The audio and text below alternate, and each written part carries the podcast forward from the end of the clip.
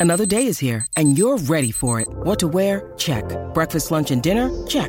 Planning for what's next and how to save for it? That's where Bank of America can help. For your financial to dos, Bank of America has experts ready to help get you closer to your goals. Get started at one of our local financial centers or 24-7 in our mobile banking app. Find a location near you at bankofamerica.com slash talk to us. What would you like the power to do? Mobile banking requires downloading the app and is only available for select devices. Message and data rates may apply. Bank of America and a member FDIC.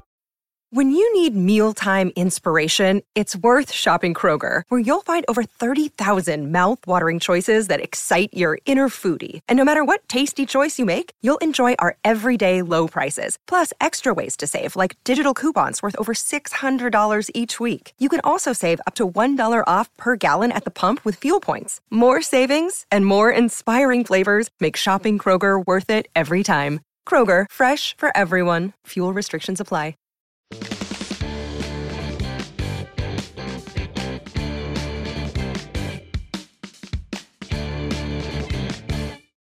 Caramba, estamos cada vez mais pontuais. Nossa, a coisa. É o negócio do ao vivo, né, Gabi? É. Assim, a gente chegou faltando 10 minutos aqui, mas. Tudo bem. Faz parte. Boa terça, minha galera. Uhul. Estamos aqui em mais um dia cast, num dia que é muito especial, porque hoje é comemorado o Dia da Mulher Negra Latino-Americana e Caribenha. Assim, é um dia de comemorar as nossas negritudes afro-latinas aqui. Ou seja, todo mundo aqui que tá na América Latina, da América do Norte pra baixo. A gente esquece esse povo aí, entendeu? É aqui a gente, nós que hablamos espanhol, nós que hablamos português. Estamos aí com uma convidada especialíssima, que além de uma mulher preta maravilhosa, leva como nome também a sua negritude é ela, Preta Araújo! E aí, meu povo, salve, salve, titio. Gente, se eu não falar meu bordão, meu público, eles ficam Não, chateados. mata, pelo amor de Deus, Preta, tem que Entendeu? mandar. E aí, gente? Belíssima, Ai, né? de estar aqui. Nossa, Super muito linda, arrumada, maravilhosa. Essa mulher, Ai, ela tem arrumei pra estilo, vocês, né? né, gente? Como se Para. ela não se arrumasse todos os dias. Vai na padaria, É. né? Botando lookinho. Ela faz look pra tudo, ela é uma mentirosa, gente! Ai, eu faço mesmo. Eu adoro. Eu Amiga, sou apaixonada. Você é criadora de conteúdo, assim, real. Você tá anos na internet, várias plataformas, e você tá o dia inteiro nos stories. Você entrega pros seus fãs. Como é que é criar conteúdo desde 2015, né? Nossa, há muito tempo, né, amiga? A gente tá junta nessa há mil anos. Eu acho que, tipo, é um processo, assim, né? Eu acho que o mais legal de é, fazer parte disso há tanto tempo é ver mesmo a trajetória, sabe? Tipo, parar pra ver os conteúdos. Eu sempre fico pensando isso, não sei se vocês pensam nisso. Tipo, ai, sei lá, quando eu tiver 50 anos, Quanto de conteúdo, quanto de material vai ter com a minha cara, com a minha voz, né? Com as minhas vivências. E hum, esse processo de evolução mesmo, sabe? Da gente, tipo, né? Ir aprendendo com a vida. Definitivamente eu não sou a mesma de 2015. E isso é muito massa, ver a evolução, né? Uhum. Então, ah, eu adoro. Eu, eu costumo dizer que eu tenho a profissão que eu queria ter quando criança, sabe? Quando você Uhum. fala assim, ah, o que você quer ser quando crescer?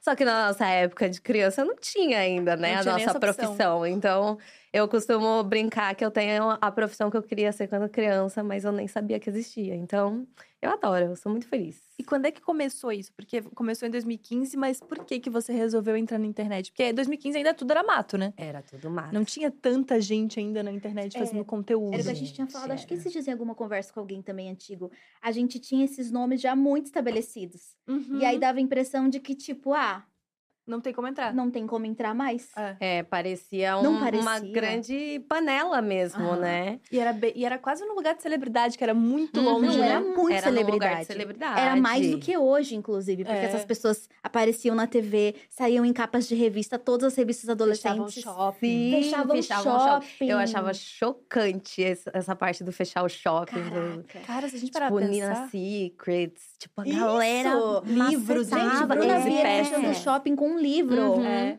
Ah. E o Christian, que teve até filme. É, Teve tipo, a época dos Teve a época filmes. dos filmes, época teve dos muita filmes. coisa. 2015 foi diferente, né? Foi, foi. É, mas eu comecei, tipo, de uma maneira muito despretensiosa, né? Eu comecei fazendo é, amarração de turbante, essas coisas. Porque, na verdade, a galera ficava me perguntando como é que fazia. E aí, de tanto eu, né, Uhum. ai, mostrar como que fazia, eu falei, ah, quer saber? Eu vou fazer um vídeo no YouTube. E aí, as pessoas vão me perguntar, eu vou mandar o link pra elas. Ah, só não Foi queria explicar, né? É, tipo, a preguiça da pessoa que não quer, tipo, ficar explicando. E aí foi isso. E aí eu já tinha entrado na transição capilar, né? Que também a maioria das mulheres pretas alisavam o cabelo ou usavam algum tipo de química, né? E aí eu tava nesse processo de, de, é, me desvencilhar da química, né? E aí também eu comecei a fazer é, vídeo de penteado, de como cuidar do cabelo, receitas caseiras, né? Que também era um assunto muito escasso naquela Aham. época, né? A gente era Uhum. carente desse tipo de conteúdo, a gente não sabia muito bem cuidar do cabelo crespo, cacheado. Então, foi meio nesse nicho, assim.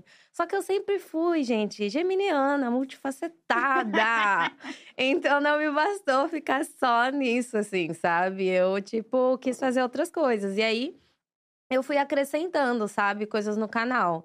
Então, eu fazia maquiagem, fazia maquifala. Adoro fazer maquifala. Ai, que é a gente de tagarela. 2015, né? A gente adora esse Uma formatinho. tag, né? Gente. Gente, uma tag, pra não Eu ter que trabalhar, né?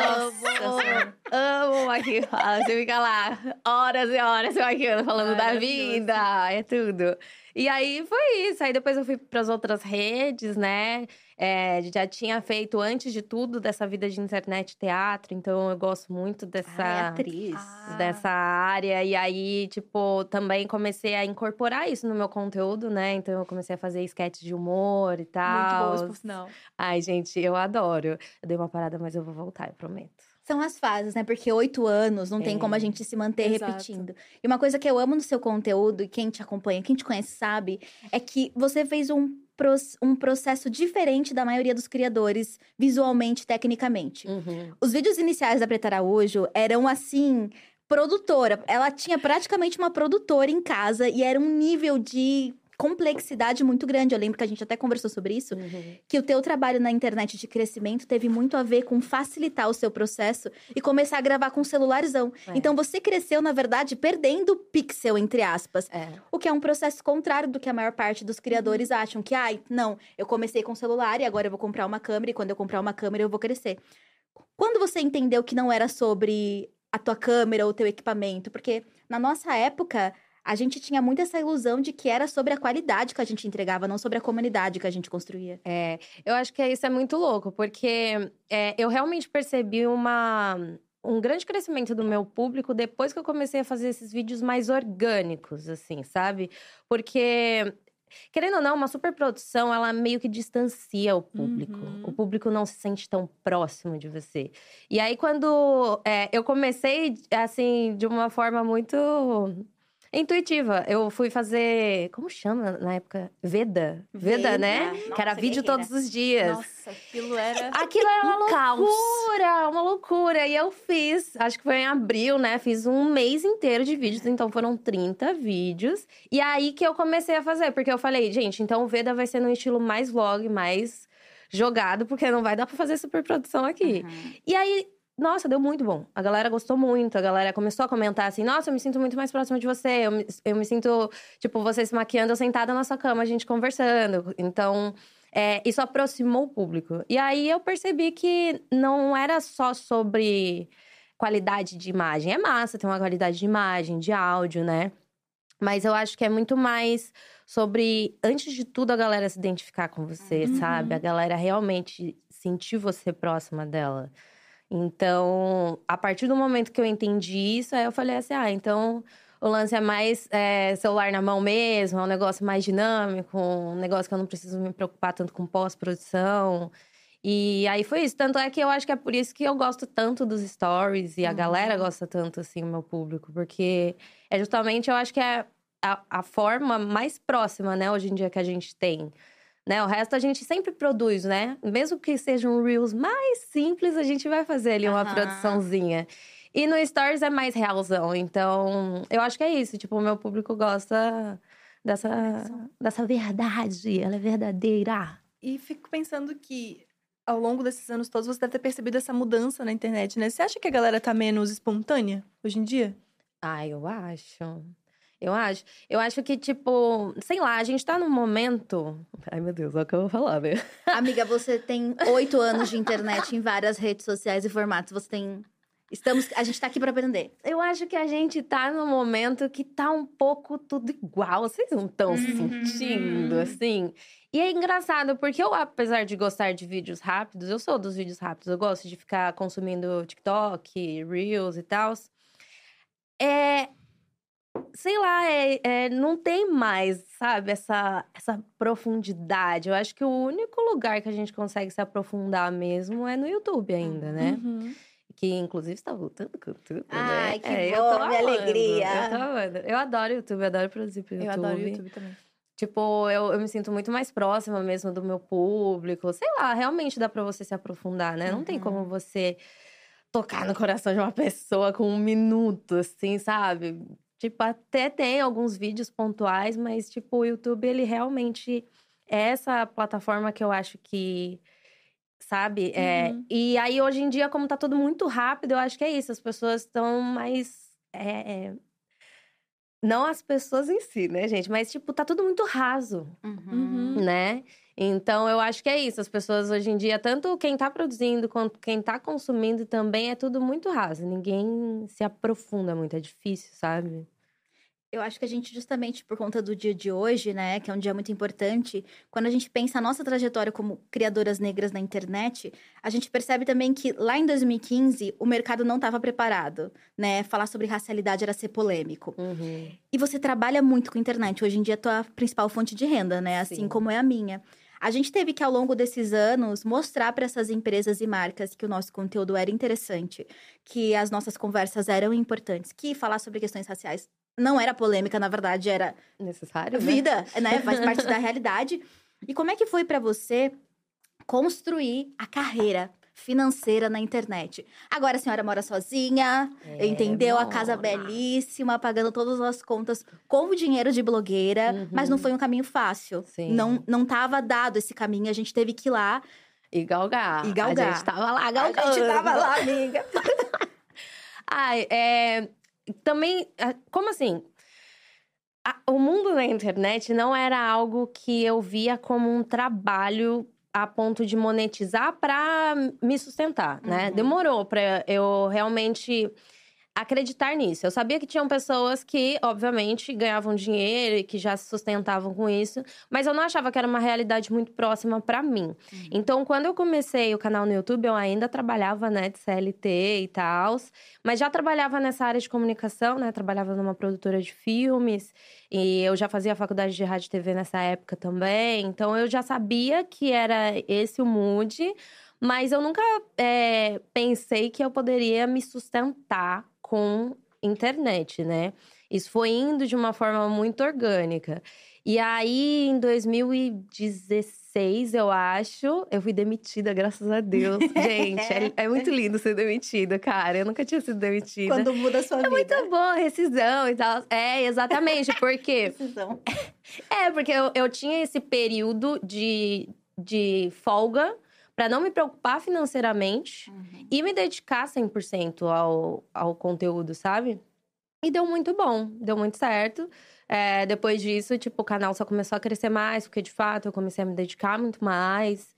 E aí, daí pra frente, só pra frente, ainda bem. E é isso, tipo, a, a parte das marcas mesmo entenderem todo esse, esse processo e tal. É, é, foi realmente, ainda é um processo desgastante, né? A gente Uhum. sabe de, tipo, é, conseguir chegar nas marcas, conseguir chegar nas pessoas, era um negócio complexo. Então, toda oportunidade que a gente tinha de algum evento, de alguma coisa, a gente tava lá, entendeu? Marcando presença pra realmente ocupar esse espaço. E não de uma maneira, sabe, só lúdica, ah, precisamos ocupar o espaço. Não, tipo, de fato, estou aqui e, tipo, tô trabalhando com isso. E aí, qual é que vai ser? Nossa, que loucura, porque né, a, gente, a gente vive falando sobre isso, mas agora que eu tô me tocando que vocês, para além de ter que ter a preocupação de fazer um conteúdo legal e que seja maneiro e que seja bonito, além de, de a preocupação de criar uma comunidade, também tem a preocupação de ensinar o mercado Uhum. que é possível, que, tipo assim, sou uma aposta também, gente. Uhum. Coloquem dinheiro aqui também, que também funciona. Exato, eu acho que a gente passou por muito isso, né? De enviar orçamento e falar, você tá cara demais. Nossa. né? Não vale o trabalho. É. E aí, realmente, em números, você não era tão grande, mas a comunidade, a comunidade que você tem, Ela é gigantesca, as pessoas sabem teu dia a dia, as pessoas te acompanham de forma religiosa há anos. É uma comunidade tão, tão- que, que se cria a partir da identificação e comercialmente falando, isso tem um preço. Só que as marcas não estavam acostumadas a ver isso, porque em 2015 a gente falava muito pouco sobre comunidade. Uhum. A gente falava mais E sobre a muito sobre audiência. É. Era só sobre a Era, audiência. é, era número, né? Ainda hoje, tipo, tem algumas pessoas, né? Algumas agências que ainda acreditam muito que os números são o que valem mesmo, né? Mas é isso, a gente conseguiu fazer com que o mercado entendesse que, para além de número, que é uma competição injusta, né? Se você for parar pra Uhum. pensar, porque um criador de conteúdo preto, por mais incrível que ele seja, ele não vai crescer da forma que um, Uhum. que um branco vai crescer por N motivos, né? Passabilidade das pessoas brancas, só por ela ser branca, alguém já vai falar, ah, eu gostei dessa pessoa, com a cara, fica com a cara dela. É, Vou eu- seguir. Uma pessoa preta é tipo, não, mas o que, que você faz? Ah, mas você só faz vídeo de look? Ah, não, tá pouco. Uhum. Sabe, você tem que se provar de várias formas. Ou você tem então- que. As pessoas pedem licença. Durante os primeiros anos de canal, as pessoas falam assim: ai, desculpa que eu sou branco, mas eu adoro seu conteúdo. É, Aí você fica. É. Ai, não faz sentido. É a mesma coisa de eu chegar pra uma blogueira branca e falar: ai, desculpa que eu sou preta, mas eu adoro seu é, conteúdo. não faz o menor sentido. É, o, o contrário não faz sentido. É, e é já, já falaram assim pra mim, Nossa. ai, é, eu gosto muito de acompanhar o seu conteúdo, mas eu não te sigo porque eu sou branca. Ai, não é possível. A, a parte mais importante a pessoa não faz. É, exatamente. Aí você fala assim, mas não faz sentido, tipo, essa lógica. Cara, tipo, é só você ir. É só você ir. Você gostou do conteúdo daquele criador? Pronto, segue ele, acompanha ele. Eu E não ponto. entendi o raciocínio. Não Não faz sentido. sentido. Amiga, é porque branquitude, né? Aí a gente fala o palavrão. Ai, branquitude, o sistema de que alimenta pessoas brancas nesse lugar. Ele é a normalidade. Então, seguir pessoas pretas é a exceção. Então, as pessoas sempre vão achar que, ah, não, isso aqui não é normal. Tipo, é isso. Aí a preta fala sobre o cabelo dela. Eu vou falar sobre protetores solares que não esbranquecem no meu tom de pele. Ah, mas isso aí é militância. Não, é o lifestyle preto, sabe? É o cabelo Exatamente. crespo, é o protetor solar que dê na sua pele. Uhum. Mas como é tão pouco naturalizado, né? As como pessoas não veem como uma possibilidade de, de consumo natural, assim, Aí a gente vira orgânico. nicho, né? É, exatamente. Nossa. Porque, por exemplo, antes de ter realmente é, blogueiras de conteúdo de pele preta, por exemplo, maquiagem e tal, eu assistia muitas blogueiras brancas, Uhum. acredito que você também. E, tipo, testando base, sabe? Aham. Eu definitivamente não ia comprar aquela base. Eu já sabia que eu não ia comprar aquela base porque eu não tinha meu tom. Mas eu tava assistindo conteúdo, porque eu gostava pelo conteúdo, sabe? Pelo que ela tava falando da textura, como é que ficava, se dava pra construir camada. Então é sobre isso, é esse lugar de normalização que nós conseguimos atingir com muita facilidade, que a branquitude realmente nos vê como Sim. nicho. Uhum. É, é quase como se precisasse de muito, muitos porquês pra seguir uma pessoa preta, né? É, Precisa de muitos exatamente. porquês. Você Tipo... precisa de muitos checks. É. Uma pessoa branca é só, tipo, ela tá lá, a pessoa Gostei. foi com a cara dela. do jeito que ela fala. É, É, exatamente. me Ah, o jeito que ela dá risada.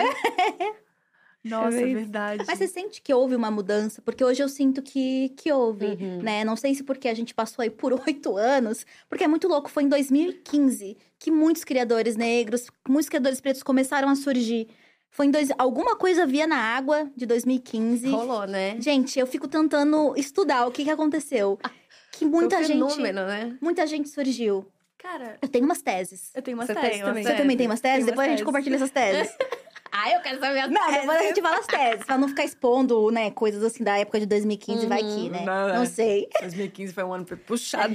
Mas eu sinto que é isso. A água mole em pedra dura, infelizmente, tanto bate até que fura. É. Hoje, como é que é a tua relação com a tua comunidade, pessoas negras, pessoas não negras que, que te seguem? Pra mim mudou muito. Uhum. Pra mim, eu sinto hoje que eu também tenho a liberdade de falar sobre outras coisas. É. Porque em 2015 a gente era meio que forçado a falar sobre racismo pra justificar o porquê que o nosso conteúdo. Por que, que a gente tava lá, né? Aham. Fazendo Nossa. conteúdo. Por que, que a gente tava lá? Se não é pra Você percebe essa falar das mudança? suas dores, por que, que você tá aqui? Que também ia ser racista pra caramba, né? É, das contas, exatamente, tipo, mas era, é, era bem isso mesmo, né? Eu também sentia que, tipo, naquela época era muito mais pesada, assim, sabe? Nesse sentido de. Sei lá, a gente se sentia meio que responsável, né? As pessoas colocavam essa responsabilidade nas nossas costas. Você viveu muito isso, né? Eu acho que hoje em dia é, tá, tá muito mais leve. Não sei se é pelo tempo de internet, eu não sei se é o timing de agora, de 2023. Mas eu sinto que, tipo, a minha relação com a minha comunidade é muito leve. Eu tenho todo tipo de seguidor, assim. Lógico que a maioria são mulheres negras, né? A gente consegue ter uma base é, pelos analíticos. Mas a minha comunidade é muito querida, assim. E como apesar da gente falar sobre raça e sobre essas questões, eu sempre levei de uma forma muito leve, né? Uhum. Eu sempre fiz piada, eu sempre tentava contornar de uma forma com humor, sabe? Então, eu acho que também traz essa leveza pro público, sabe? Porque acontece muito no dia a dia, não com o meu público, mas acontece muito no dia a dia. Mas meu público não chega em mim na, no rolê, que eu, sabe? E, tipo, vem falar de racismo, sabe? É, isso acontece, né, amiga? Isso acontece com as pessoas, mas com o meu público não, justamente porque eu acho que é isso. Eu criei uma relação com o meu público que vai além da pauta. Porque uhum. eu ser mulher negra é uma das coisas tantas que eu sou, né? Então, rola isso, sabe? E aí eu sinto justamente quando eu, eu encontro com a galera que é leve, que é divertido, que a galera sabe, vai falar sobre qualquer coisa, amenidades, e não sobre, ai, uhum. porque na minha empresa não tem negro, sabe? Uhum. Tipo... Que era a gente se encontrando em 2015, né? Uhum. Chorando que a gente ia ter que alisar o cabelo para conseguir o emprego, e coisa assim. Você fala, não. Aí você tinha que virar pra pessoa e falar, não, alisa porque você precisa comer. É, Vamos... de, de tirar a trança. É, tipo, era literalmente falar, não, eu sei que é um momento importante de afirmação da tua identidade, mas assim, você precisa trabalhar. Prioridades. Então era um nível de conversa e profundo. E... Nesse, era, era complexo, Pesado, né? É. E isso também limitava a gente de uma certa forma como criadores, porque a gente sabia que a gente estava lidando com coisas que, assim, não sei você, mas eu não tinha estrutura psíquica nenhuma. Nenhuma, a gente só Amiga, tava indo. A gente era Mulher. adolescente praticamente. Não, olhando pra trás agora, eu fico assim, gente. É mesmo. Doidinhas, né? Só foram. Só em foram. vocês tinham quantos anos? Eu tinha Ai, não 21. sei fazer o cálculo. Eu sou de humanos. Você devia ter bem ter 21, 22. É, 22, 23 no máximo. É. Nossa, vocês eram muito novas também. Uhum. E tem essa, uhum. essa coisa do senso de responsabilidade pelo todo também, né? Sim. E imagino também o nível de culpa que vocês experimentaram nessa época. Só isso. Justamente por querer falar de outras coisas, né? Desse ser a mais, assim. Uhum. Tipo, ah, eu quero falar de brechó, eu quero falar de moda. Uhum. Puta, mas não é. posso, porque eu tenho um monte de coisa para resolver. E também parecia que as pessoas não se interessavam, hum, sabe?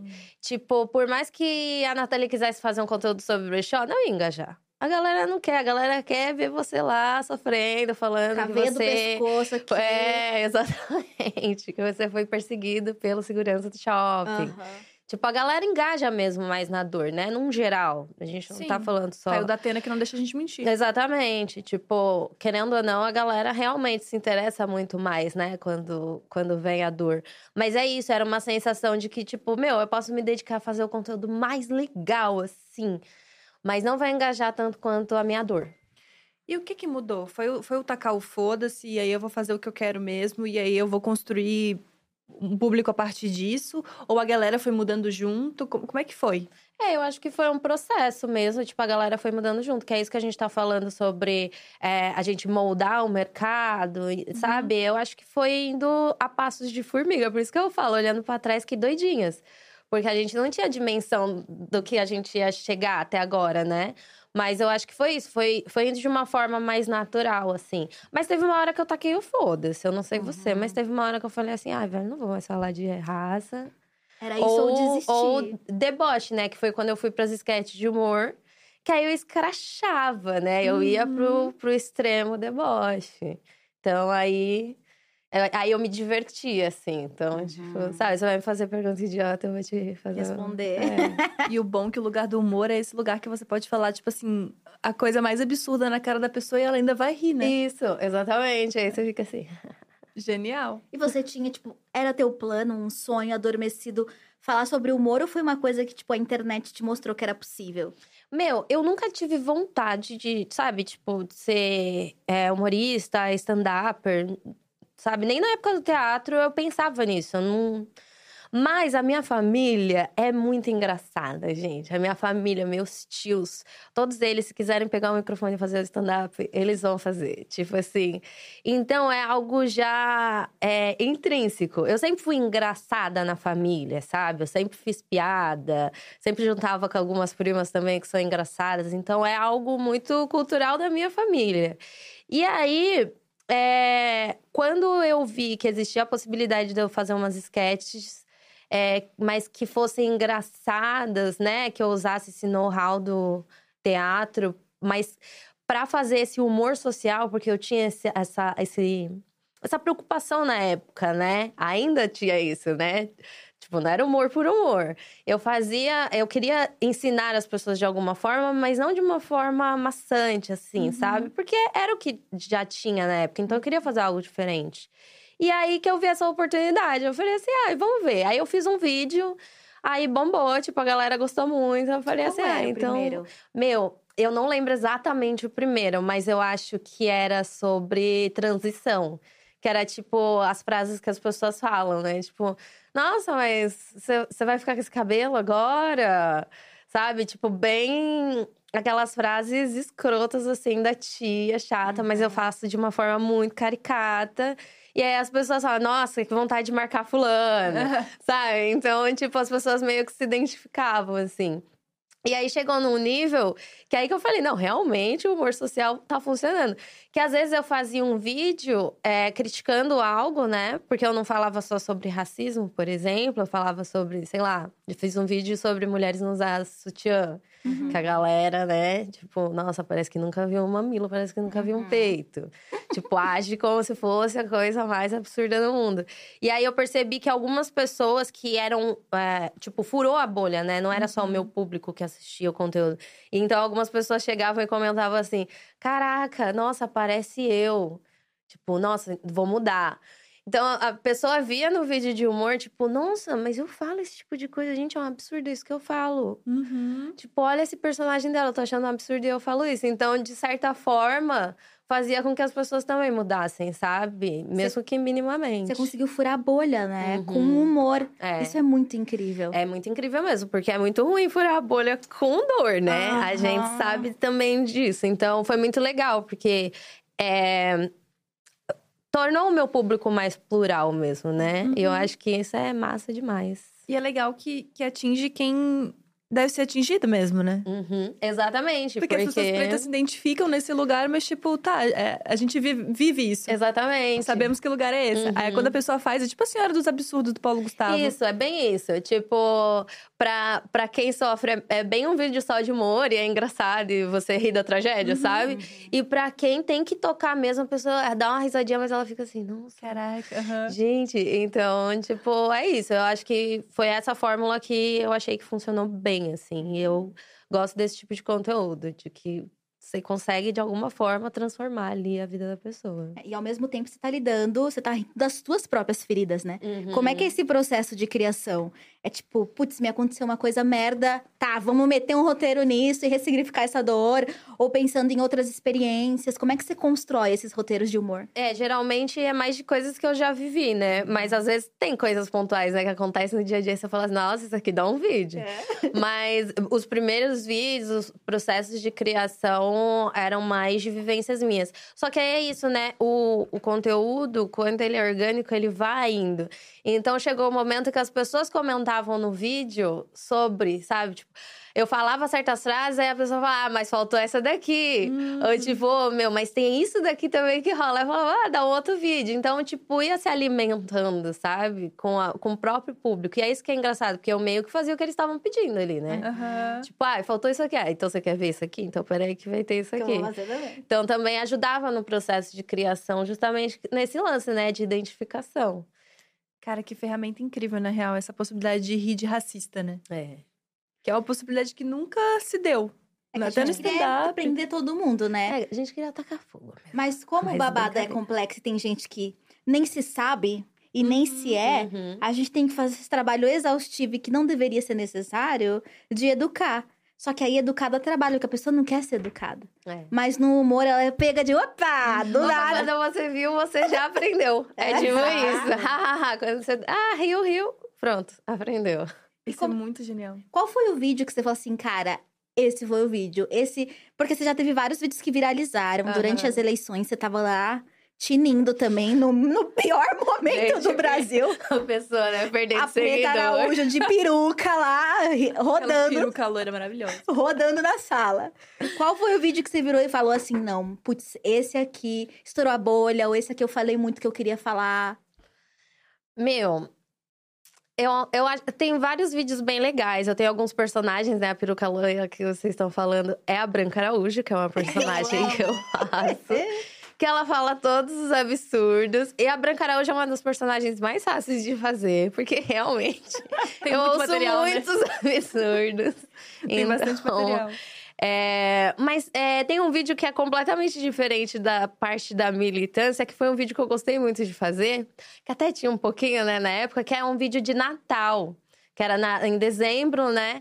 E é tipo o, o amigo secreto no Natal, sabe? Tipo, entregando presente. Então, tipo, oi, tia, aqui, ó, um livro da Constituição pra você ler, já que você tá querendo aí. E isso era 2018, 2000, tipo, a, a praga do ex-presidente ainda não tinha se. Tava no começo? É, então, tipo, eu tava. A gente tava ali naquele. Naquele momento. Então, eu acho que, tipo, esse vídeo, ele foi um dos que mais viralizaram, assim, sabe? Eu acho que, que é isso. e, Tipo, a galera se identificando, né? Infelizmente, né? Infelizmente. Nossa, mas foi o momento, né? Ali, um, acho que foi um momento de rompimento, né? De, de muitas amizades. pra um de muita lado. Nossa, a gente passou por isso, né? Foi Meu uma Deus. loucura. Nossa, mas... E Preta Araújo no meio do é. furacão rindo de tudo. Ah, é. Eu, eu acho que eu sou eu coringo, sabe? Eu Ah, acho que é tipo. Ah, o palhaço louco. é, Sou eu, tipo. Não dá, não tem o que fazer, vamos rir. É, vamos E- rir pra não chorar. E eu acho legal que é isso, né? Tipo, você vê uma situação difícil, aí você vai lá e faz uma coisa completamente inesperada. Tipo, você se mudou no meio da pandemia. Tipo, Nossa, resolveu, é. ah, vou morar sozinha. Uhum. Mas é que assim, o que aconteceu também? É, eu e a minha família, a gente se dá super bem, gente. Eu amo a minha família. Só que- Personalidades nos seus stories, afinal. Nossa, não, a galera. Também eles fomentavam a audiência, né, Preta? Foi uma, foi uma escolha editorial difícil ter mudado. Exatamente. Não, exatamente. Tinha muito. Até o cachorro tem Instagram.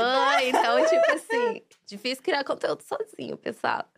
Mas é, chegou um momento que era no meio da pandemia, onde estávamos todos morando juntos na mesma casa.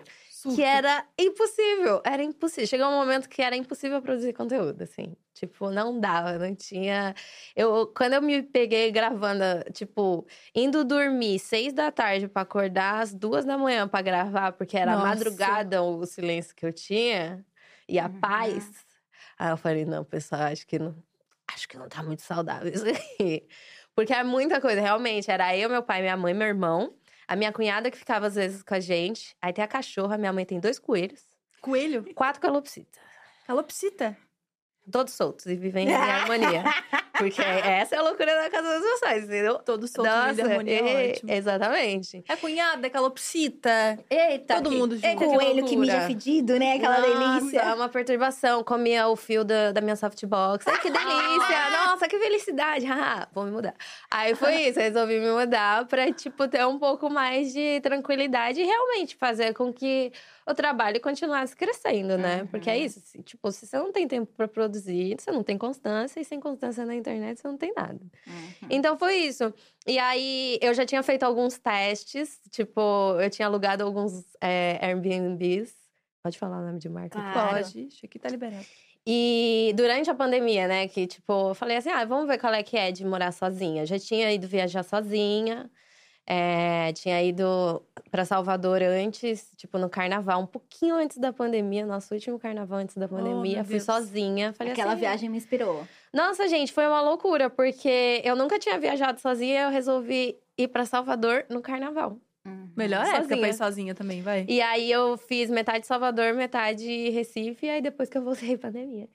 E como é que foi essa viagem? Foi muito legal, foi muito massa. Tipo, e o mais legal que eu aprendi de viajar sozinha é que você nunca fica sozinha. Aham. Cara, é impossível você ficar sozinha. Se você. É porque a gente, né? As pessoas conhecem muita gente. Se alguém não te trombar, alguém vai falar assim pra você: Oi, você tá sozinha? Fica aqui com a gente.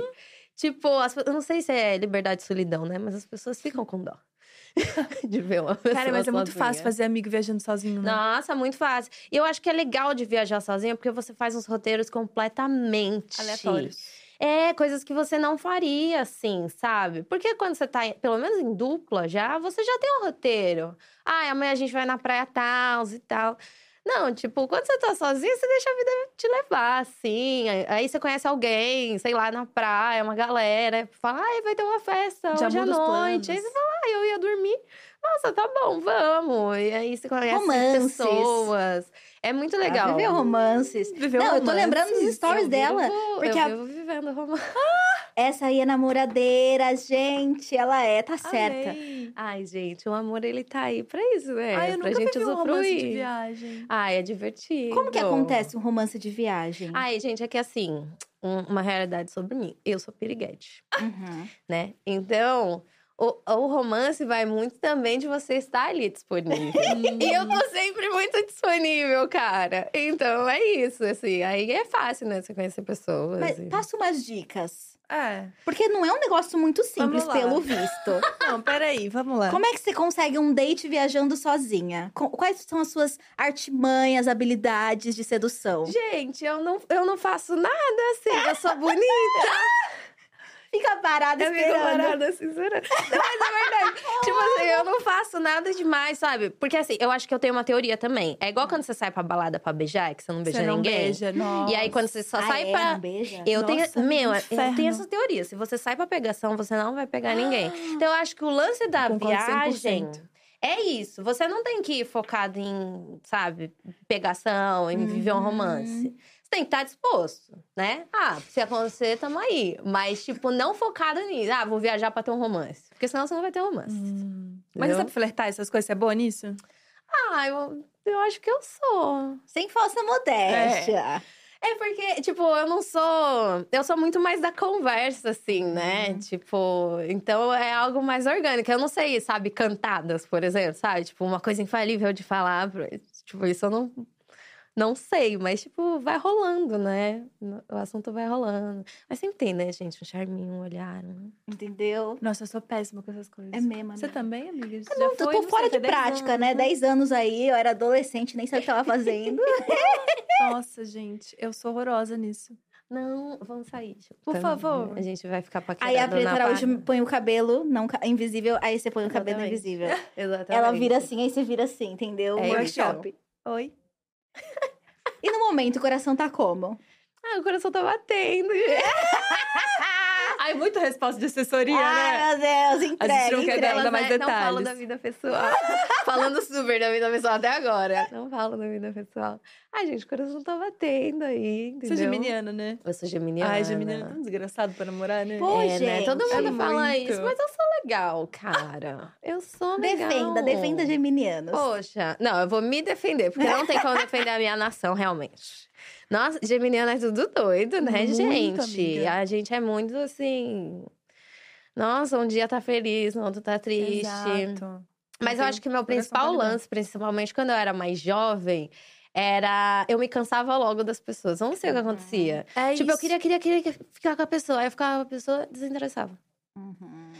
E aí eu acho que isso é muito da característica do geminiano, É assim, muito. sabe? De tipo, ai, qual que é o próximo? Desesperada. Qual que é o próximo? A Taurina Você, chorando. você é taurina. As duas taurinas aqui, ó. Mas eu sou quase taurina, viu? Eu nasci no dia 22 de maio. Ah, no... Vira dia 21, né? Exato, eu acho. Não sei. Então eu tenho umas. Tipo assim, eu gosto de ficar em casa, sabe? Eu gosto do meu sofá. Tem- Mas enjoa rápido, Taurino não enjoa rápido, né? Taurino, Se ó, 10 deixar- anos aqui. Não, é. A gente usa o mesmo perfume enjoo, durante não 20 enjoo. anos. É um É. negócio muito assustador. Vocês são caxias, né? É. Uma coisa mais rígida, conservadora, bons É. costumes. De família, né? Tradição. Tradição, né? É importante. Aí pega esse corte, né? Gabi Nathalie, mulheres conservadoras. Bem no dia de hoje. Bem no dia de hoje. Não, gente, aqui, ó, liberdade, é progresso. pessoal. Como acabar com o Faz o podcast, né? Menos de duas falas. E falando sobre signo ainda, olha só a situação. Pelo amor de Deus. Tá, mas depois eh, viagem sozinha e tudo isso, aí você entendeu que tudo bem morar sozinha. Exatamente. Olha que mente, que eu já tava lá. Eu ó. já tinha também, já. já tinha sido ido. arrastada. É, aí eu fiz alguns testes também, né? Morando em algumas casas por algumas semanas E foi e bom? tal, pra ver. Foi bom, ótimo. Eu amei a solitude, eu gosto muito. Tem gente que realmente não se dá bem, assim, morando sozinha, Ai, né? Não gosta. sozinha. Nossa, eu adoro morar sozinha. Eu falo que, tipo, vai ser muito difícil eu morar com alguém, assim.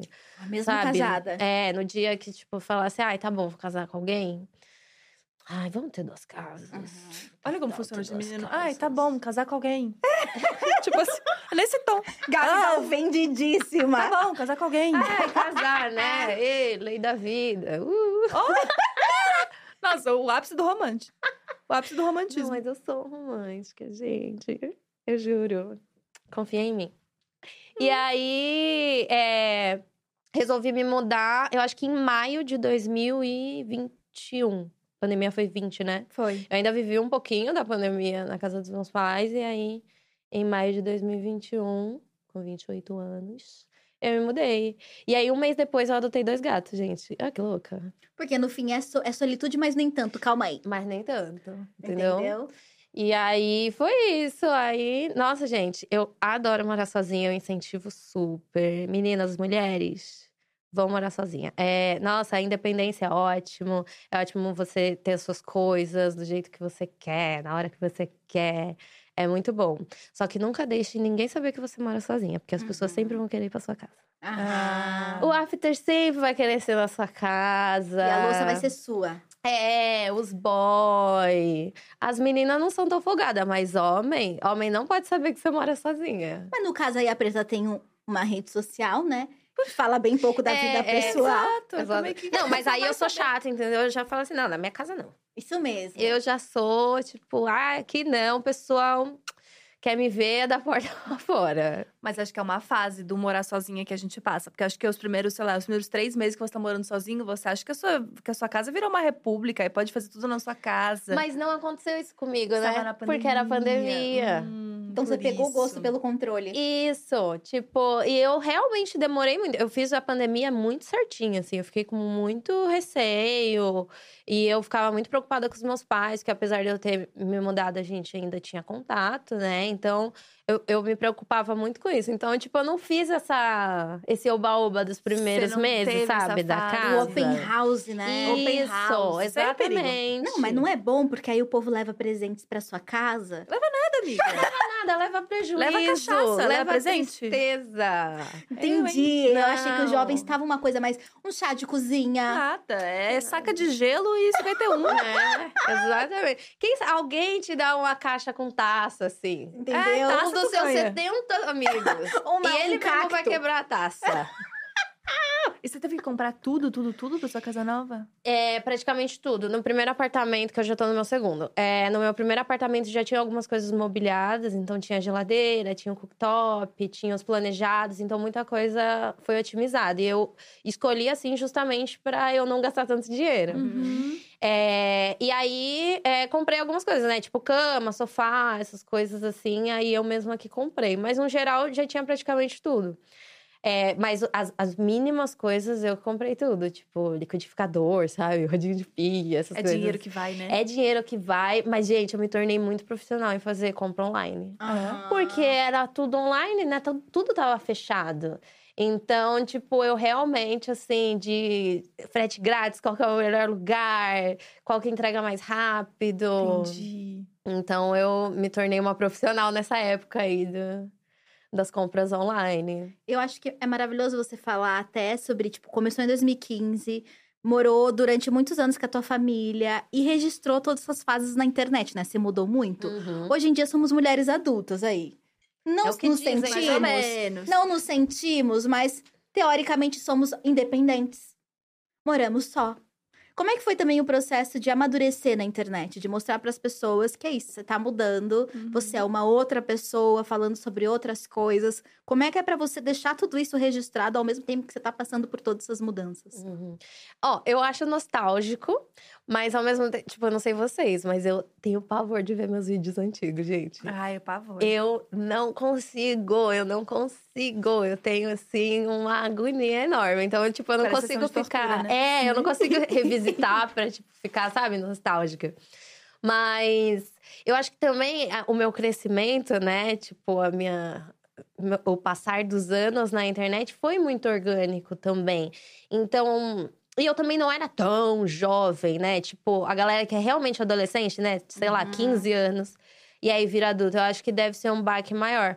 O meu público também não ficava assim, poxa, mas antes era diferente, eu, sabe? Foi, foi orgânico. Eu acho que meu público foi crescendo junto comigo também, sabe? Então, é, antes eu trabalhava de CLT, né? Então, pegava busão e tal, era essa fase. Aí depois veio a fase de trabalhar em casa, home office, que já era um negócio um pouco mais, né? Tipo, que abriu um CNPJ, eita, que responsabilidade.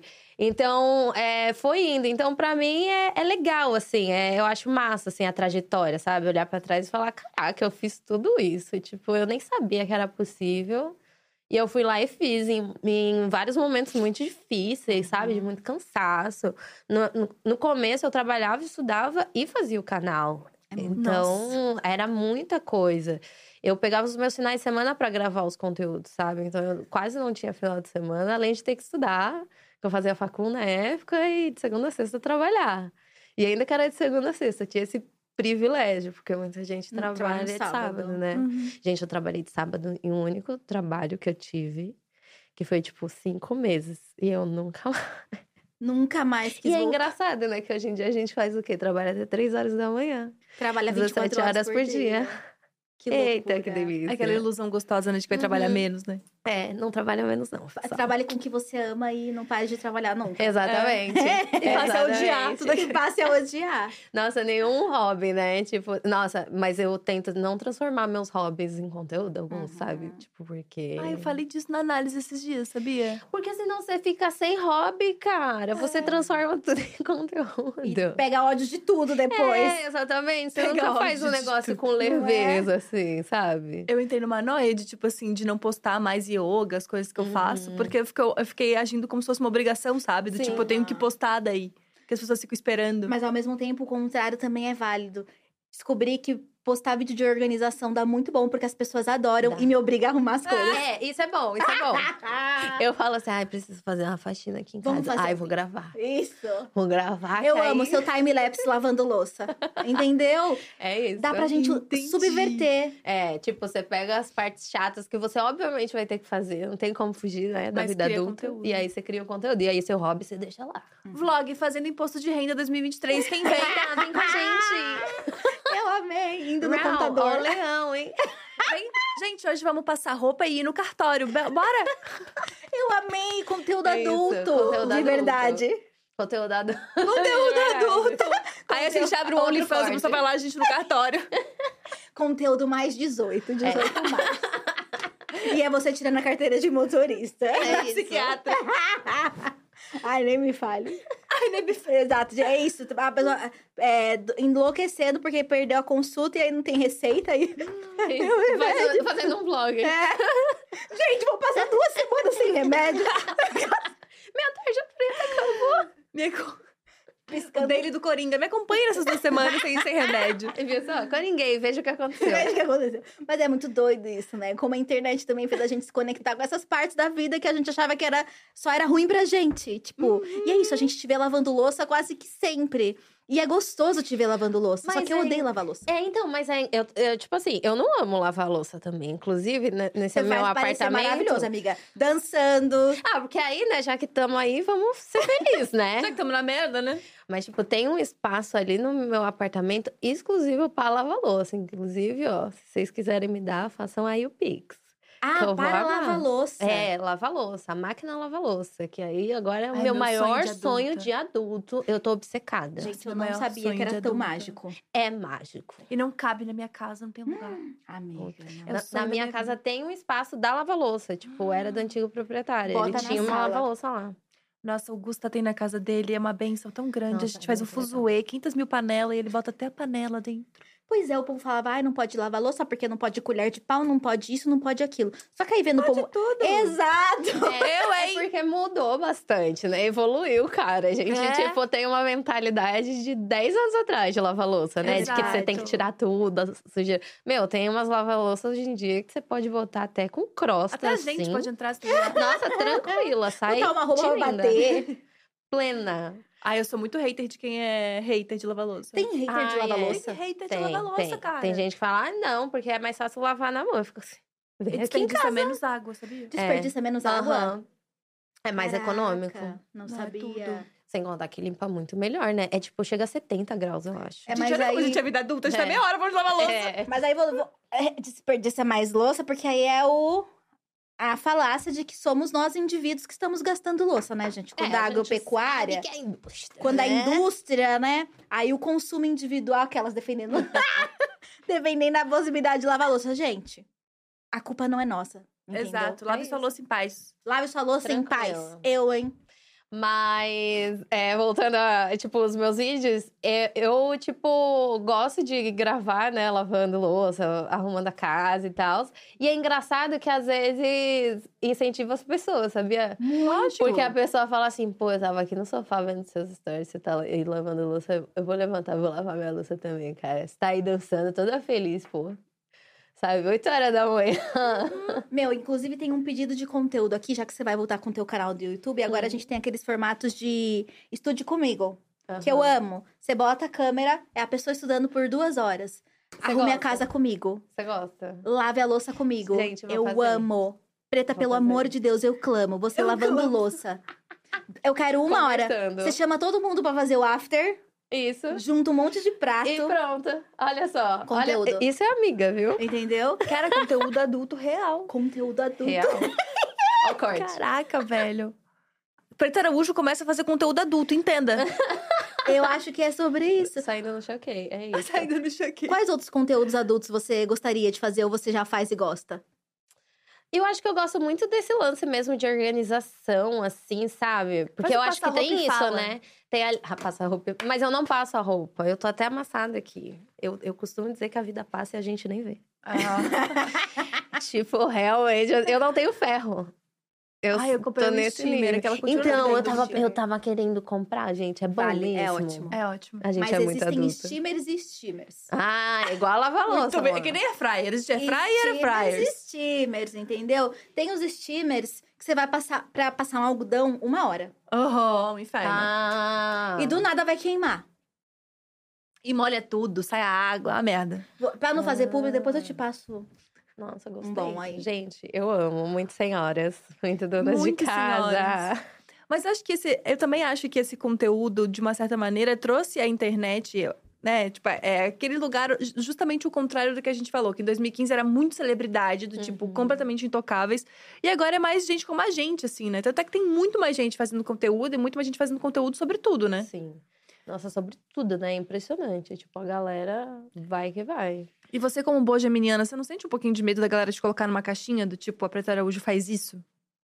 Ah, eu acho que não, gente, porque eu sou rebelde, né? Aí eu, tipo, ah, você vai me botar na caixinha aí porque você quer. Você tava com um contrato com o cabelo quando você raspou, né? Ah, Conta- Não, não tava, não. Você tinha acabado de sair, não É, eu tinha? tinha acabado de sair, aí eu raspei. Conta essa história, porque, gente, pra quem não sabe, em 2015 a gente viveu o auge das embaixadoras de beleza de cabelo. Uhum. O mercado de cachos e crespos, ele milionário. É. E você tava lá no meio em algum momento e raspei a cabeça. Gente, é que assim, eu. Hoje em dia eu tô com meu cabelo natural, eu acho que faz uns dois anos, né? E antes, quando eu- fiz a transição, né? Porque antes eu alisava o cabelo e eu alisava o cabelo com uma química que se chama Enê.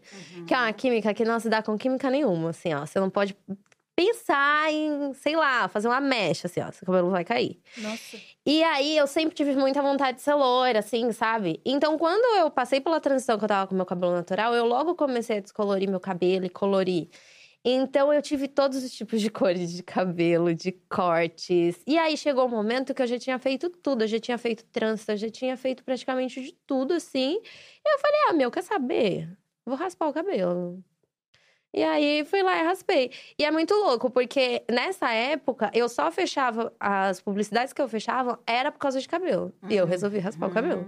Caraca, muito de menino. E aí, Surreal. o leque aumentou de uma forma gigantesca em questão de publi. Porque, Olha. tipo, eu me tornei uma mulher negra careca num momento onde todas estavam de black, praticamente. E aí, e eu falava de outras coisas já também, né? Então, tipo, eu comecei a fechar outras publis completamente diferentes do que eu fomentava, né? Porque também a gente fomentava muito cabelo, né? E aí foi isso. Então, tipo, eu vi uma outra Preta Araújo também se nascendo ali naquele momento, né? Então foi muito massa. Eu acho que eu fiquei um ano e oito meses, alguma coisa assim, careca. Caraca, bastante tempo. Bastante tempo, fui muito feliz, careca. E aí eu deixei o cabelo crescer na pandemia. Porque eu parei de ver meu barbeiro. E aí eu falei assim, ah, cara, eu não vou lidar ficar cortando o cabelo. Então eu vou deixar ele crescer e vamos ver no que vai dar, né? Porque aí, aí a gente tava num momento tão incerto da vida, né? Aham. E aí também tem isso. Na pandemia, um monte de gente ra- raspou o cabelo, né? E como eu sou subversiva, eu falei, não, não, agora eu vou deixar meu cabelo crescer.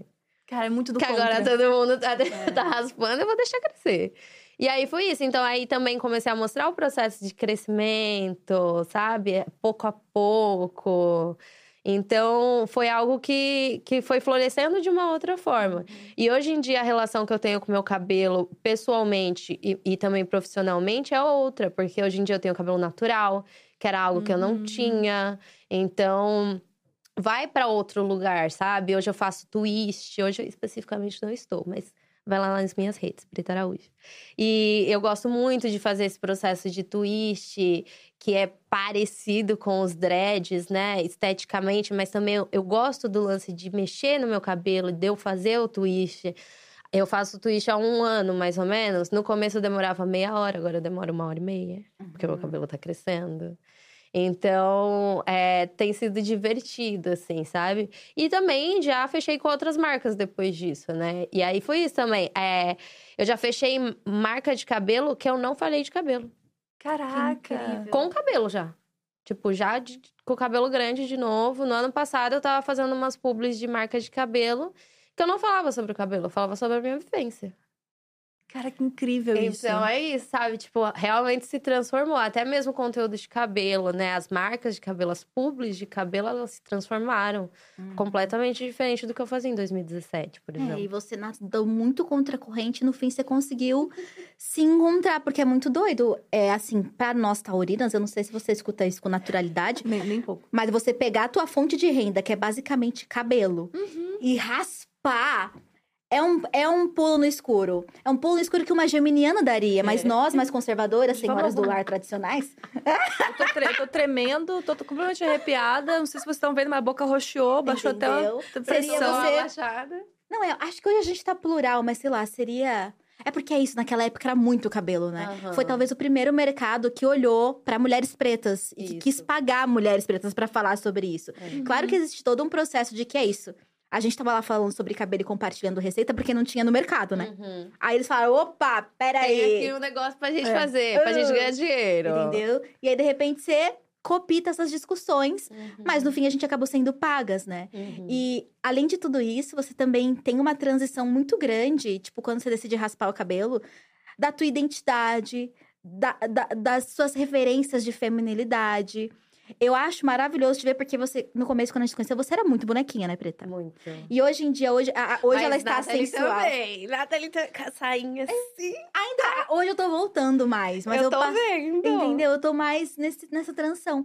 Mas é muito doido isso, porque quando eu te, eu, eu te via se arrumando, ah, cara, que foda, que incrível, eu só vestir uma camisetona, uma bermudona, um tênis colorido e criar vários formatos e outras estéticas que esse lugar da extrema feminilidade pra gente se afirmar como mulher negra te enjaulava, né? Uhum. Como é que o, o processo de raspar o cabelo também acabou interferindo nisso ou foi paralelo? Eu acho que, é, é, querendo ou não, interfere, né? De uma forma ou outra, de alguma maneira interfere. Mas é engraçado, eu me senti muito. Muito bem com a minha autoestima quando eu tava careca, sabe? Eu me senti uma mulher linda, assim. Tipo, eu não. é, algumas seguidoras minhas na época também rasparam o cabelo, e claro, é um processo pra cada um, né? E aí tinha algumas pessoas que me relatavam que estavam se sentindo, sei lá, masculinizadas. O que também não é um problema, sabe? Mas, tipo, eu nunca alcancei esse lugar, sabe? De me sentir masculinizada ou de achar um problema nisso. Por exemplo, de. Tipo, eu tenho seguidores que falam: ah, meu, eu raspei o cabelo, agora eu vou ter que ficar andando de argola, de brinco grande. Eu vou ter que andar maquiada pra. Meu, eu continuei vivendo a minha vida, assim, sabe? Uhum. Tipo, como que é a vida de uma pessoa careca aqui. E eu acho que foi libertador, porque, querendo ou não, o cabelo ele esconde, né? A gente se esconde atrás do cabelo de alguma forma. A gente se esconde. E careca, você tá exposta. Você tá lá, é tua cara só. É esse o cartão de visita. E eu acho que eu descobri novas possibilidades. Eu me apaixonei pelas boinas, pelos bonés, pelos, sabe, amarrações de turbante diferentes, as duregs. Nossa, eu usei tanta dureg quando eu tava careca. Então, é isso. Eu, eu alcancei um outro lugar muito massa, assim, sabe? De ser uma mulher negra, careca. Mas nem tudo são flores. Teve um dia ah, que, tipo, foi muito louco isso. Que aí eu falei assim, caralho, olha como o racismo é. Tipo, eu tava. Era quatro da tarde, eu tava indo na padaria. eu- e tava frio aquele dia. Eu tava, tipo, com moletom assim, né? Carequinha andando. E aí passou uma viatura bem do meu lado, assim, devagar, assim. Aí os policiais ficaram olhando pra minha cara, uma policial mulher e um cara no, no volante. E eles ficaram olhando pra minha cara e eu nunca, tipo, tomei um enquadro e tal, né? Muito diferente de- da realidade de muitas pessoas pretas. Então eu fiquei muito ofendida do policial, tava, tipo, suspeitando. Mas eles com certeza deduziram que eu era um menino. E aí, quando eu olhei assim pra eles, que eles viram que eu era uma menina, aí eles saíram com o carro, assim, tipo, arrancaram. E é ali que eu percebi a- que ali as pessoas me, me olhavam diferente, né, por estar careca. Eu não me sentia tão diferente, mas a sociedade me lia de outra forma. Faz todo sentido. E é isso que é muito louco. Mas como nessa época eu já tava, né, home office, trabalhando muito em casa, eu não tinha tanto contato com fora da minha bolha, né? Eu tava Uhum. careca nos eventos. Eu, Ah, na tipo, internet. Sendo linda, sabe? Sendo enaltecida. Mas um dia a dia, sabe? Pegar um busão, pegar um, um Uhum. metrô. é, como que é a, a- as, como que as pessoas se comportam, né? Perante a isso. Aí, realmente, eu não tive muito essa vivência, né? Eu tive esse privilégio também. Mas o pouco que eu consegui perceber, realmente tratada de forma diferente. Isso é muito louco. Eu fiz um vídeo há uns anos no meu canal, falando. Há uns anos, poucos te pouco tempo atrás, na verdade, falando sobre feminilidade, negritude, né? E porque eu percebi muito isso, que ao longo, tipo, da minha adolescência, eu tive muito a, a feminilidade negada, eu não era vista como mulher, né? Tipo, eu era Uhum. vista como uma pessoa feia, não interessante, porque os cabelos não eram longos, porque não era feminino o suficiente. E aí eu passo por um processo de hiperfeminização, e depois eu me desfeminilizo, de- desfeminilizo isso aí, de novo.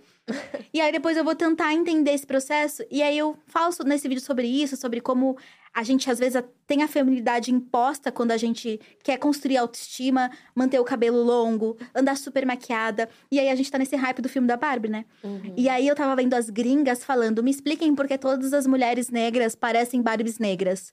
Tipo, e aí colocavam Barbies negras e todas pareciam. E aí ela falava, porque a gente se obriga a andar extremamente maquiada, extremamente bem posta, com a lace na bunda pra ser reconhecida como bonita, Uhum. né? É como se esse lugar Aí a gente entende esse lugar da violência, da ideia de que mulheres negras são mais fortes, menos delicadas. E quando você entende que a feminilidade é delicada, é singela, é leve, negar essa feminilidade é muito foda. E raspar o cabelo talvez é o maior símbolo disso, né? Porque o cabelo é os cabelos longos. Eu tenho uma dificuldade gigante com isso. Não me viria careca nunca.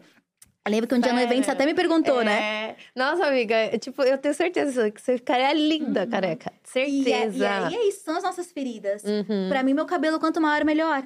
Caraca. E é algo que eu falei, é, isso, isso é delicado pra mim. Uhum. Então é isso, talvez um- uma atitude tão simples como raspar o cabelo pra você, isso é extremamente inspirador. Você É. fala, caralho, isso é algo muito grande, muito foda na vida de muita gente. Por isso que é, parece, as pessoas estão vendo, nossa, mas elas estão dando tanta importância a, raspar o cabelo. Mas é porque é Ah, muito é? simbólico, né? Exatamente. Ainda mais quando você ganha dinheiro. pretas. Pois é. Principalmente quando você ganha dinheiro.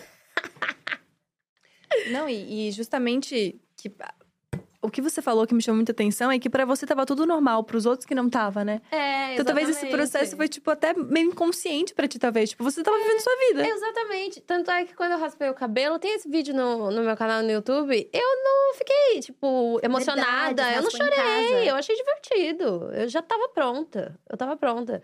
Não foi um marco, assim, pra mim, sabe? Igual quando é pras meninas no Big Shop, quando Ah. elas realmente tiram a parte alisada. Tipo, pra mim foi, tá, mais uma novidade aí, sabe? E você lembra que até saiu um filme na Netflix de uma mulher que, Que raspou, o raspou. cabelo? Exatamente. Tipo, tem um Felicidade filme na... por um fio, eu acho que é Ah. o nome. É um romance, não é?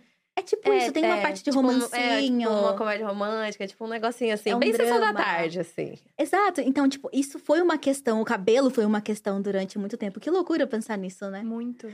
E aí, quero saber outras coisas também. Porque a gente já falou sobre cabelo, sobre estilo. E você não monetiza seus hobbies. Então, o que Preta Araújo faz na calada da noite? Faz assim, em silêncio. O que, que você faz que você não posta? Não, eu vai tento dormir às não seis monetizar meus hobbies, né? Mas Amiga, eu também tento, mas eu não consigo. Tipo eu tenho, mas eu assim, tento. Eu, teve um hobby que eu peguei na pandemia, que eu tentei transformar em conteúdo, mas depois eu desisti. Que é andar de patins. Aham, eu peguei essa Ai. fase também. Tipo, eu sempre andei de patins é, estilo inline, né? Que é aquelas quatro rodas, uma atrás da outra. Afinal, Uhum. Paulistana Raiz, Vila Matilde, né? Era o que mais tinha, gente. Era a galera descendo ladeira com aqueles patinetes. Exatamente. É tão bonito aquele patinete. Nossa, louquinhas, gente.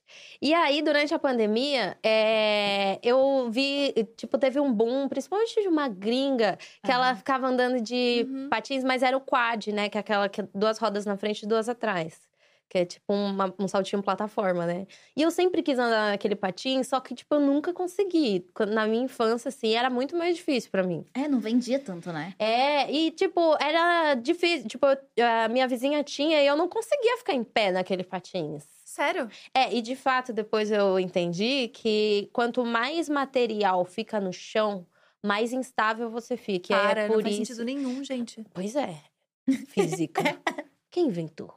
Mas é isso, viado. E aí o inline, ele é mais fácil de você ficar em pé, porque de fato a roda ela é até meio curvadinha, assim. Então, realmente toca muito pouco da roda ao chão.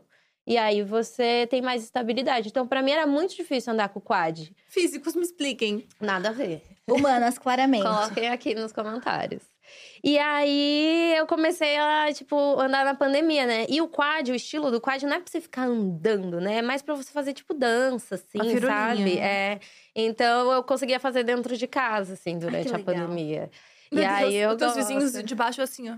Não, é, isso ainda eu morava com os meus pais. Ah. É. Casa. Mas é isso. Então, tipo, eu gosto muito de andar de patins, eu gosto de andar de bike. Esses são meus hobbies, assim, sabe?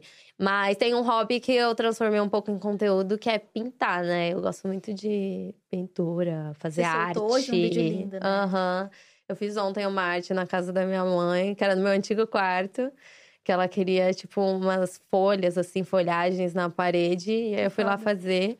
E eu gosto muito disso, acho isso muito massa. E aí transformei em conteúdo, né, gente? Mas, tipo, ah, essa. Aquelas, né? Passando pano pra mim mesma.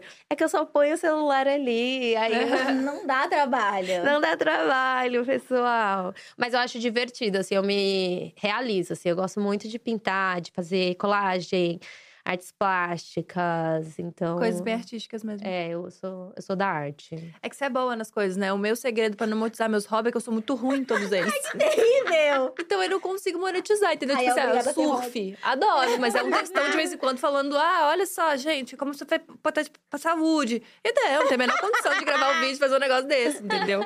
Então o segredo é que você é boa. É, É, faz muito acho sentido que é descobrir o isso. que monetiza e o que não monetiza. É isso. é, exatamente. Mas Pronto. também cria identificação, né?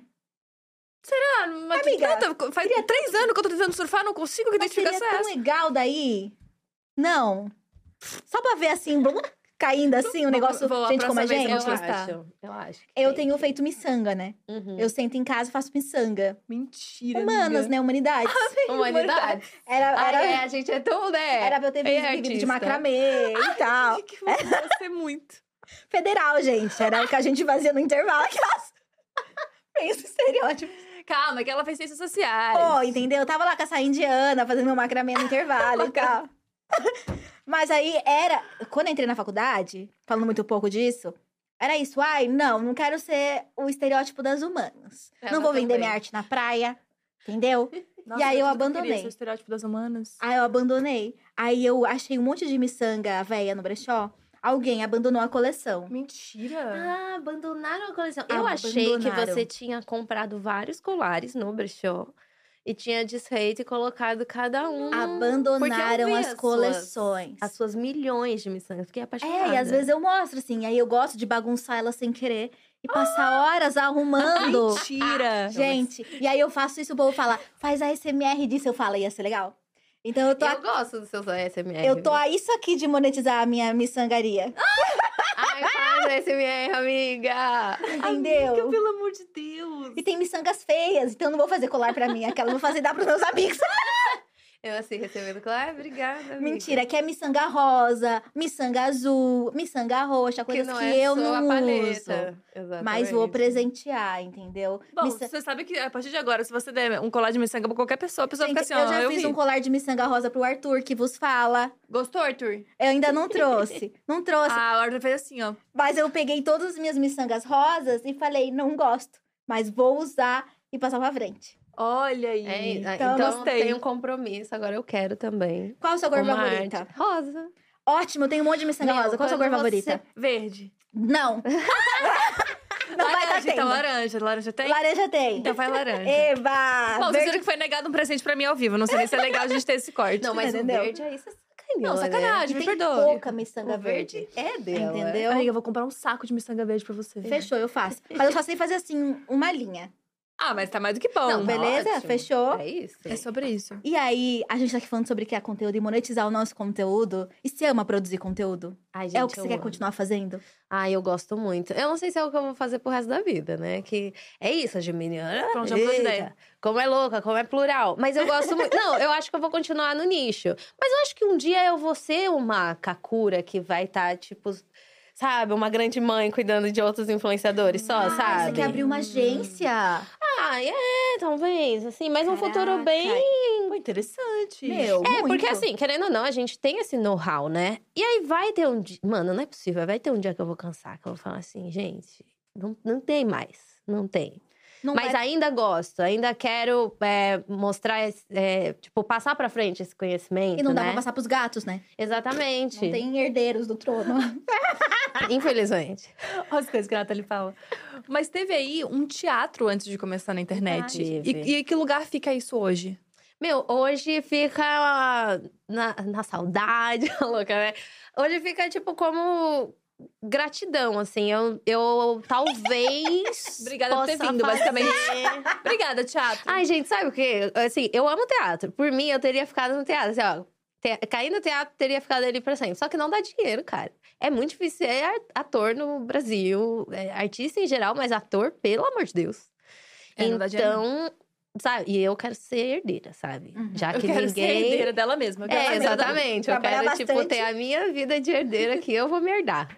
Então, é, infelizmente, eu tive que largar o teatro, porque eu tava. Chegou um momento que eu tava pagando para atuar, sabe? Uhum. Que eu tava gastando mais com transporte do que, que eu ganhava com bilheteria. Caraca. Isso é a realidade de, de, de muita gente, porque realmente não dá dinheiro. Não dá dinheiro. Às E vezes você lota um assim, teatro e nada. É. E assim, eu sempre fui apaixonada. Eu- nossa, eu adoro atuar. Eu acho muito legal o palco, a experiência e tal. Só que eu realmente consegui é, transformar, né? Usar esse, esse meu conhecimento do teatro para o que eu faço hoje em dia. Que, querendo ou não, é um tipo de atuação que eu faço, né? Só que o teatro realmente para mim foi um lugar que eu acho que me machucou muito, né? Hoje em dia eu acho que já faz muito tempo, já faz mais de 10 anos que eu larguei o teatro. Mas foi um lugar que me feriu muito, que me deixou magoada de tipo, poxa, era uma coisa que eu gostava tanto e não me trazia frutos. Hum. Então, hoje em dia, eu acho que se eu voltar pro teatro, é realmente. Aí vai ser hobby. Aí vocês não vão ver um conteúdo disso. Porque aí vai ser tipo, ah, eu vou fazer uma oficina de um mês de teatro. Só pra, Uhum. só pra tipo, estimular a criatividade, fazer uns negócios de improviso, sabe? Mas assim, hoje em dia você já tem a sua fonte de renda, você já tem o seu rolê, o seu trabalho. Não existe a possibilidade de você pegar os seus personagens que você faz na internet e transformar isso numa peça de teatro? Essa aqui Dá. entende, viu? Eu, eu, na com verdade, é, eu, eu tô sabendo? Camila. Nossa, aqui é consultoria ao vivo. Segura. Quando eu comecei a fazer minhas sketches de humor, eu tenho muitos amigos humoristas, né? Aham. Stand-uppers.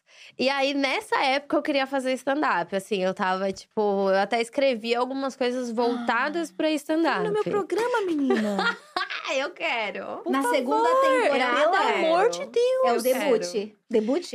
É o debut da preta. Debutando. Vem, por favor. Eu acho muito massa. Só que é isso, eu nunca realmente fiz, assim. Eu nunca peguei o microfone e fui fazer no palco. dinheiro daí? Não vamos falar sobre isso agora, Nath. Pra estimular a preta. Dá Não, muito dá, dinheiro, dá, sim. Dá. Se você já tem. Não, dá mais do que ser ator. Dá mesmo? Eu acho. É porque você lota teatro, daí você não tá dependendo de uma É. produção? Eu acho É, que é se você. so- Eu acho que é você mais sozinho também. Você Isso. não divide tanto dinheiro. É que até você conseguir chegar na fase de você conseguir se apresentar sozinho, ter um solo e levar a gente sozinho pro teatro é uma É coisa, babado. né? É um processo, assim. É um Mas processo. a internet, às vezes, bem ou mal, faz você Contribui. pular umas fases. Isso, exatamente. E eu, tipo, não é um projeto esquecido, assim. É... Ele só tá ali no cantinho. Conversar sobre isso. Aqui, ó. Eu amo. Você tinha que abrir uma agência, Eu já acabei de abrir. entendeu? Tá aberta. Empresariais, stand-uppers. Empresariais tem. É, puta. É, eu acabei de roubar da preta aqui, que é empresariar. Já vamos todo mundo virar empresário. Eu adorei É esse conceito de isso. aposentadoria. Ah, eu também. Não é bom. Eu gosto. Bom, é que o conceito de aposentadoria que não é aposentadoria, na verdade. É trabalhar com outra coisa. A gente não, não sabe se aposentar, claramente. É só quando a gente cansar de aparecer. É isso.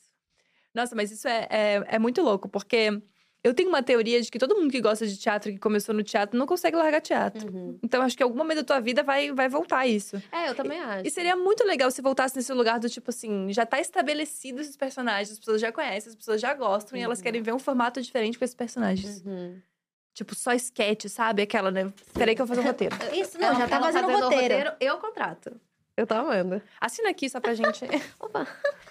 E além do teatro, você tava falando antes da gente começar que você é uma podcast, né? Aham. E Sou aí, aí é uma, um gosto que você também não monetiza. É, esse eu não monetizo mesmo. É engraçado, né? Mas eu acho que, tipo.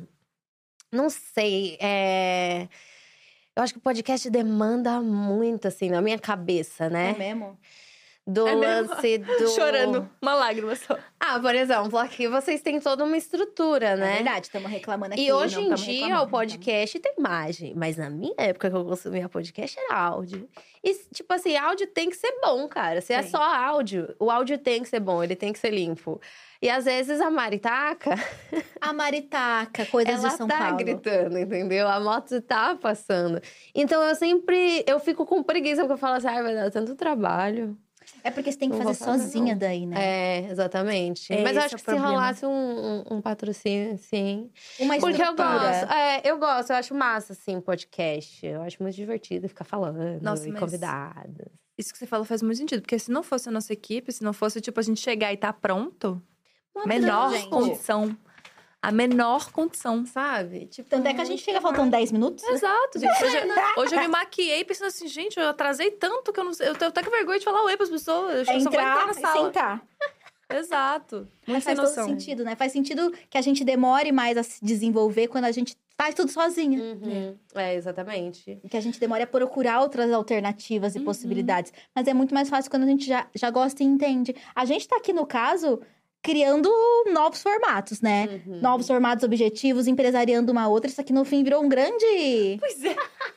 Não, e a gente tá arrumando um coach, monte né? De, tá de de projeto coach pra. aqui. Nem pediu, nem brainstorm de ideias. É porque quando você vê uma geminiana tão é, facilmente adaptável e que consegue sucesso em tudo que faz. Uhum. Amiga, porque conta esses babados aí. Você já foi no YouTube e essa mulher aqui, gente, já ganhou muito dinheiro da plataforma. YouTube já botou ela pra fazer todo o projeto de aceleração que tinha. Bota a Preta tô Araújo. As pessoas sempre confiaram e admiraram muito o teu potencial como criadora. Uhum. Como é que foi? Como é que foi isso também? Como é que isso te incentivou a continuar criando, né? Porque é algo assim, tipo, tudo que tinha, gente, de coisas incríveis acontecendo, Preta tava lá. Ele tava lá, né? Mas você também, você também. Alguns, mas você tava mais que eu, amiga. Você tava mais que eu. Tipo, eu acho que é meio que você fala, ah, eu tô no caminho certo, né? Acho que, tipo, é isso aqui que, que tem que ser feito. Então, eu sempre me senti muito incentivada, né? Mas, ao mesmo tempo, não é querendo ser ingrata, viu, YouTube? Inclusive, me chama. Mas eu fico assim, pô, nada mais que obrigação também, né? Porque, pô, a gente dá muito dinheiro pra plataforma. Trabalhando muito. Muito. Então, eu acho que é, é uma troca, né? Eu acho que eu entendi também esse lugar, principalmente com o YouTube, com o Google, que era uma troca de tipo, ah, eu tô aqui disponibilizando meu tempo, a minha imagem, a minha dedicação por horas, por anos. Uhum. Cadê a minha reparação histórica? Me dá. Então, é isso. Eu sinto que esse momento, esse movimento, ele acaba sendo diferente em plataformas de vídeo curto, né? Tipo, até um, até um tempo atrás a gente não sabia quem tava no Instagram, tipo. É. Quem conhece alguém no Instagram? Agora eu conheço, gente. Beijo, Rafa.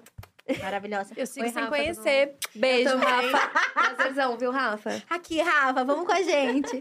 Mas é isso, eu acho que a gente lá em 2015, como a gente era uma bolha menor, a gente tinha uma relação mais próxima A firma, né? com a firma. Afirma. Essa é. energia de firma, né? Essa energia Tinha. de firma. Meio que se perdeu atualmente, né? É, se perdeu. Eu acho que principalmente depois da pandemia, né? Durante e pós-pandemia, eu acho que se perdeu um pouco, Porque assim. agora tem muita gente também. É, né? também tem muita gente. Mas eu acho que é isso também. Não sei como que tá é, muitos projetos do YouTube, por exemplo, porque faz um tempo que eu não produzo pro YouTube. Mas eu acho que também é massa é, da parte da plataforma abranger isso mesmo, sabe? Ir para outros criadores. Porque realmente chegou o momento, a gente adora ter o privilégio, não tem o que fazer. Mas chegou o momento que era sempre a gente. Uhum. E aí é um negócio, você fala assim, pô, tem mais criador de conteúdo preto aqui fazendo uns negócios, sabe? Por que, que não tá sendo chamado? Por que, que não tá sendo enaltecido? Cadê a oportunidade dessa galera? E aí eu acho que chegou esse momento. E eu tô achando lindo de ver, assim. Porque é isso, eu acho que, é, querendo ou não, os criadores brancos sempre tiveram, né, esse privilégio, sempre tiveram, tipo, um boletão do YouTube, sabe? Uhum. um recebido do YouTube. E eu Uma acho que é legal. É, agora a galera tá tendo isso. Teve esse, é, eu acho que o Vozes Negras, né? Esse projeto que a galera foi levada pra Salvador. Achei massa. Pra curtir, então, né? É, então eu acho que, tipo, é isso. é, abriu o leque, assim, também de, de influenciadores pretos. Eu acho isso lindo. É lindo mesmo. E é importantíssimo porque a gente acha que se sente mais livre pra ser plural e ser a Uhum. gente, sabe? Sem esse peso de, cara, somos tão poucos, então a gente não pode. É, tem que dar Errar. o nome, é, tem que, tipo, sempre entregar aqui, pessoal. Eu acho que também deu essa. Tirou esse peso, assim, um pouco das nossas costas. Você acabou de falar que você não tá produzindo muita coisa pro YouTube, mas que pretende voltar agora. Então, quais os planos pro futuro de Preta Araújo? Ai, gente. Vou voltar a fazer minhas sketches de humor, porque independente da plataforma, as sketches de humor elas funcionam super, a galera gosta, se identifica. E eu acho que são vídeos mais fáceis de se fazer do que, sei lá, uma que fala. são quatro horas de vídeo, né? Três Nossa, horas de vídeo bruto, né? Sabe? Que você fala assim, ai, pra editar isso agora, meu Deus. Ah. Nossa. É, e e ir para esse lado mesmo do, do orgânico, assim. Então, eu acho que o meu lance no YouTube agora vai ser realmente assim. O conteúdo adulto que vocês querem do Lavando Louça vai ser no YouTube, Eu entendeu? amo. É tipo. Ali vai ser o lugar mais próximo. É um grande story, vai ser, sabe? Uhum. Tipo, ó, galera, acordei aqui. Tô indo hoje gravar com as meninas e tal, dia que é, sabe? Um negócio bem daily vlog, assim, 2011, né? Aham, Uma Bem. delícia. Eu vou vou tá vintage. E Vai eu acho isso. que com a morte, assim, do Twitter, né, gente? Porque vamos combinar que morreu. Faleceu. X.com. Hum, parece um vilão de filme, né? Tipo X Corporation, uma coisa assim. X.com. Virou X.com. X. O logo Esse é uma querido. coisa. Mas incrível como ele não tomou uma decisão certa até agora, né? Uma. Eu, eu tenho teorias também. De que Ele tudo é bilionário. proposital. Ah, mas é. Não é pra destruir a plataforma, não eu sei. acho. Porque tem disso. A gente não sabia que existia isso, mas existem empresas que compram empresas pra destruir essas empresas. Não necessariamente investir nessas empresas. Pra fortalecer a marca de outras empresas que elas têm. Não faz sentido porque ele não tem nenhuma outra rede social, Pois é, mas gente. É. burro mesmo daí, né? Mas o X.com agora, que sumiu, é, acho que deu espaço pro YouTube se transformar em meio que uma segunda tela, né? Uhum. O YouTube não é mais a rede que você para e fica horas assistindo, mas é a rede que você põe pra assistir quando você tá fazendo outras coisas, porque você É. não precisa ficar assim, ó. Uhum. É a nossa Dia TV. A galera coloca na TV e vai, E vai viver a vida dela e de repente, ai, deixa eu sentar pra ver isso e tal. Joga nossa publi aí. Uma programação Hashtag 24 horas por dia, 7 dias por semana, a sua TV no YouTube. É só botar e ficar o dia inteiro com É as nossas vozes de fundo, Exatamente. conversas importantes sobre negritude, sobre criação de conteúdo digital. E eu Isso. gosto, viu? Vou falar, tipo, eu também parei de consumir um pouco de YouTube. Eu acho que quando eu paro de criar, eu paro de consumir um pouco sentido. tanto de YouTube. Mas não é porque a gente tá aqui, não é porque você é minha amiga, mas eu consumo muito seu conteúdo. E eu lembro de eu, tipo, Hum. finalizando o cabelo, que é um negócio que demorava, né? Deus. Sei lá, demorava uns 40 minutos finalizando o cabelo. Botava um vídeo seu lá de 40 minutos. Porque a gente Porque aí eu esse tipo otimizava esse tempo, né? Consumia o conteúdo que eu gostava, ficava atualizada da vida da minha amiga. E, tipo, já fazia uma outra coisa, que era estar finalizando o cabelo. Não tinha esse É. tempo ocioso. Porque você não vai finalizar o cabelo e ficar no TikTok aqui, né? É, Não tem Puta, já como. passou. É impossível. Tem como. Impossível. Então, o YouTube, é- pra mim, é bem esse lugar, assim. Principalmente se é só falando, né? Não é uma coisa que você precisa necessariamente ficar preso visualmente. Eu boto lá como se fosse um podcast, vou arrumar minha É casa. isso. Aí, do nada, sei lá, a pessoa tá falando alguma coisa que tá mostrando alguma coisa, nitidamente, aí eu paro. Não, peraí, deixa eu ver isso aqui. Ah, tá. Agora volta. Porque eu sou esquisita, eu moro sozinha, mas eu gosto do barulho pra, pra conseguir fazer minhas coisas, sabe? Ah. Então eu preciso colocar alguma coisa na TV, assim. eu gosto de música. Eu sou muito movida à música. Música, eu fico prestando muita atenção, daí eu não faço mais nada. Eu fico, tipo, mais Só aqui, ó. dançando. É, eu tenho esse Aí eu preciso colocar, tipo, uma também. série, alguma coisa que, sabe? Que Não, fica série aquele. pra mim é um problema, aí que eu paro. Não, não, série que eu já assisti, né? Isso. Tipo, você já Ah, maratonou tá. essa série, você já viu ela 300 Bom, vezes, você bom. sabe de cor tudo que acontece, então você bota ela ali. Ah, bom. Faz sentido. Mas Preta Araújo no YouTube é meu sonho de volta. Preta Araújo em todas as redes sociais, porque essa mulher é extremamente maravilhosa enquanto criadora de conteúdo, consegue se adaptar belíssimamente a todos os formatos, conseguir construir uma comunidade maravilhosa. Você devia dar palestras, inclusive, hein, amiga? Aulas e palestras, né? Aulas e palestras. Acho que tá chegando esse momento também. Que legal. Tipo, né? São muitos anos já de internet. E você estudou isso também, não que isso seja fundamental, não estamos aqui dizendo que um diploma vale mais que tudo, mas você também tem esses dois lados, né? Da comunicação. No geral, você é uma comunicadora, né? Uhum, exatamente. Então, eu- e eu acho que conhecimento a gente tem que passar pra frente, né, Uhum. gente? Tipo, eu acho que não faz sentido a gente ficar detendo as coisas assim, né? Exatamente. Então, eu acho que vem aí palestras, aulas e palestras. Eu amo. Muitas novidades. Muito obrigada, Prita. Você foi Ai, maravilhosa. amei. A gente continua batendo na tecla que sim, você deveria ter um podcast. Ó, Dia, me contrata. Olha só. Ó. Eu amo. Uma Gosto. mulher de atitude geminiana assim. Poxa, cadê? Cadê o nosso contrato? A Bi já tá aqui fazendo o contrato. Meu Entendeu? dela. Assina Cadê, aqui pra mim. cadê, Dia? Aqui é herdeira, né? Depois da blogueirinha é a Gabi. Depois da blogueirinha do Zera sou eu. Ai, gente, eu amei. Obrigada, foi incrível. Se por acaso as pessoas não te seguem, Preta Araújo, tá? Se você não me segue, me segue por sete dias. Se você não gostar, depois você para. Mas você vive essa experiência aí. Preta Araújo em todas as plataformas. TikTok, Thread agora, o antigo Twitter. Todos os Perfeito. lugares vocês me encontram lá.